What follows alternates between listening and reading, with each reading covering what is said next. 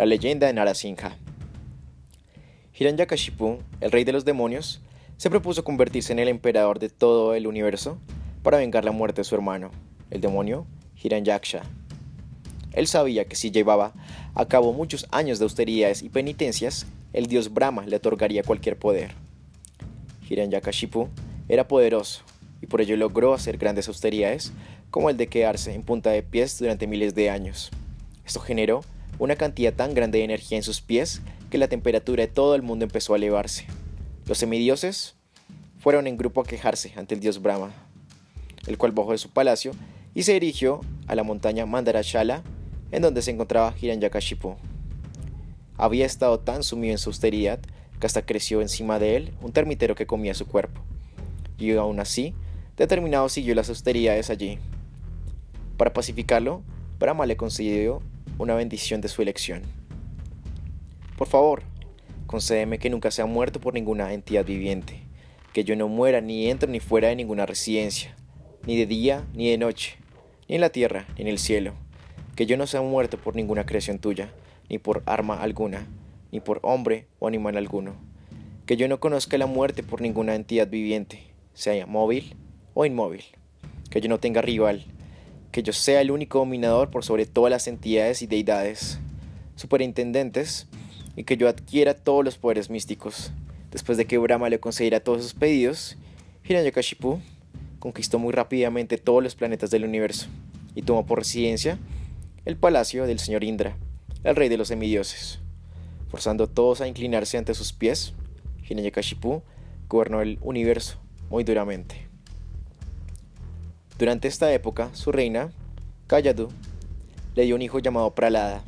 Él nació con grandes cualidades y siendo un gran devoto puro del señor Vishnu, determinado a entender a la, verdad, a la verdad absoluta. Él tenía completo control de todos sus sentidos y mente. Él era muy bondadoso con todas las entidades vivientes y el mejor amigo de todos. Con las personas respetables se comportaba justamente como un siervo pacífico. Para los pobres él era como un padre y para el resto era siempre como un simpático hermano. Hiranyakashipu quería educar a su hijo como un poderoso demonio. Más Pralada solamente quería aprender sobre el servicio devocional hacia Vishnu. Furioso con este comportamiento, Hiranyakashipu ordenó ejecutar a su hijo, pero las armas de los demonios no tenían efectos en él. Viendo esto, Hiranyakashipu tuvo miedo y planeó diversos métodos para matar a su hijo. Sus siervos lanzaron a Pralada bajo las patas de un elefante, lo tiraron en medio de venenosas cobras, le lanzaron muchos hechizos, también lo arrojaron de la cima de una montaña, le dieron veneno, lo dejaron pasar hambre, lo expusieron al frío intenso, al fuego, al agua. Le arrojaron grandes piedras para aplastarlo, sentar sobre una hoguera ardiente con su hermana Holika. Holika tenía un regalo especial que le pedía, impedía ser dañada por el fuego. Pralada simplemente cantaba el nombre de Vishnu y en la batalla del bien contra mal, siempre Pralada era protegido. Y en este caso, Holika fue quemada y a Pralada no le pasó absolutamente nada. Desesperado por la situación, Hiranyakashipu le dijo a su hijo, Tú dices que hay un ser superior a mí, pero ¿en dónde está él? Si él está presente en todas partes, entonces ¿por qué no está presente en esta columna frente a ti? ¿Tú crees que él está en esa columna? Sí, respondió Pralada. Y la ira de Hiranyakashipu crecía cada vez más y más. Por decir cosas sin sentido, cortaré la cabeza de tu cuerpo. Ahora déjame ver a tu más adorable Señor protegiéndote. Quiero verlo. Maldiciéndolo cada vez más, Hiranyakashipu tomó su espada, se levantó su trono y con gran furia golpeó primero en medio de la columna. Y entonces, que no es lo interesante, del medio del pilar que él acaba de golpear apareció una maravillosa forma, mitad hombre, mitad león, nunca antes visto, que era Narasimha Deva. La forma de Narasimha era extremadamente bella a causa de sus ojos furiosos, los cuales semejaban a oro fundido, su melena brillante, la cual expandía la refulgencia de su temorosa cara, sus dientes fatales y su lengua afilada como una navaja.